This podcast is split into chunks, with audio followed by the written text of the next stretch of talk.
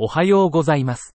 放射線科の画像診断の新着論文の AI 要約をポッドキャストでお届けします。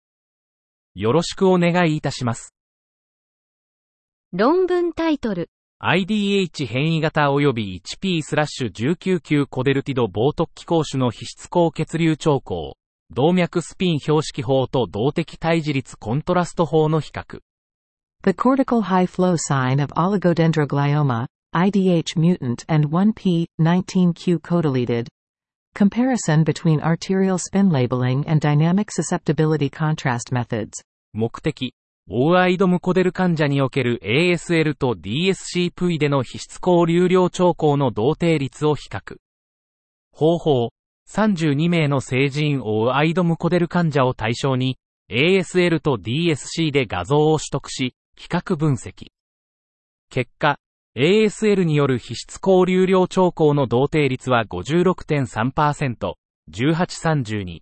DSC では15.6% 32分の5で、ASL の方が優位に高かった。P より小さい0.001。結論。ASL はオーアイドムコデルにおける皮質高流量兆候を DSC より効果的に同定する。論文タイトル、脳室周囲白質軟化症による脳性麻痺の DTI アルプスによるリンパ系障害、脳病変負荷及び種子機能障害との関連。Impaired glymphatic system revealed by DTI ALPS in cerebral palsy due to paraventricular leukomalacia. Relation with brain lesion burden and hand dysfunction. 目的、脳室周囲白質軟化症、PVL による脳性麻痺、CP、地の手の機能障害と、グリンパティック活動の関連を DTI アルプス法で調査。方法、PVL による両側性軽縮型 CP の18時と対象群29時を後ろ向きに登録し、手の機能をマックスで評価。結果、CP 時と対象群の DTI アルプス指数に優位さ、CP 時1.448対対象群1.625、P イコール0.003。DTI アルプス指数が脳損傷負荷とマックスレベルの関係を完全に媒介。C イコール0.061、P イコール0.665、効果の80%を説明。結論。グリンパティック機能障害が CP 時の手の機能障害に重要な役割を果たしていることを示唆。論文タイトル、筋骨格系フェローシッププログラム責任者の現状と今後の方向性。Current state of musculoskeletal fellowship program directors and future directions. 骨格放射線学フェローシッププログラムディレクターの現状理解と、職務満足度向上、多様性増加のための正式なトレーニング機会の特定を目的。81名のディレクターに対し、人口統計学的データやキャリア背景に関する調査を実施。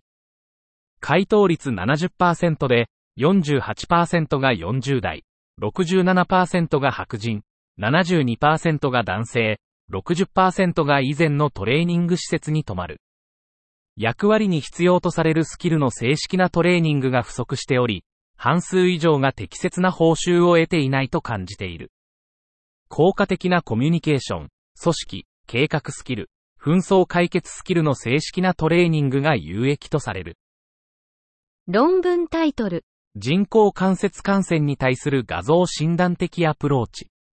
Imaging approach to prosthetic joint infection. 人工関節感染症、プジの診断は、血清、活液検査が多数存在するも難しい。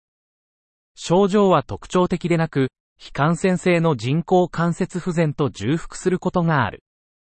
プジの定義は統一されておらず、複数の専門団体が異なる診断基準を提示。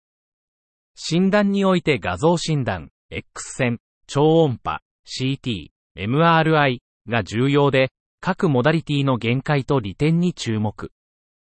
画像ガイド下介入、超音波、投資化関節戦士の役割も議論し、一般的な診断アプローチを検討。論文タイトル、小児脳胞性繊維症患者と健常小児における肝臓磁気共鳴エラストグラフィと死亡率。Liver magnetic resonance elastography and fat fraction in pediatric patients with cystic fibrosis versus healthy children. 背景、脳胞性繊維症、CF、患者における肝臓の関与は、罹患率と死亡率の重要な原因である。目的、小児 CF 患者、対象群と比較の肝臓関与を MR エラストグラフィー、スペクトロスコピーで評価し、画像所見と臨床、検査データとの相関を調べる。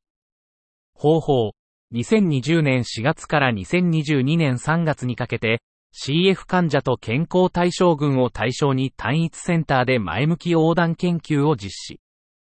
結果、CF 患者51名、平均年齢12プラスマイナス3.3歳、男子32名、と健康ボランティア24名、平均年齢11.1プラスマイナス2.4歳、男子15名が含まれ、CF 患者は肝高度、P イコール0.003と死亡分率、P イコール0.03が対象群より高かった。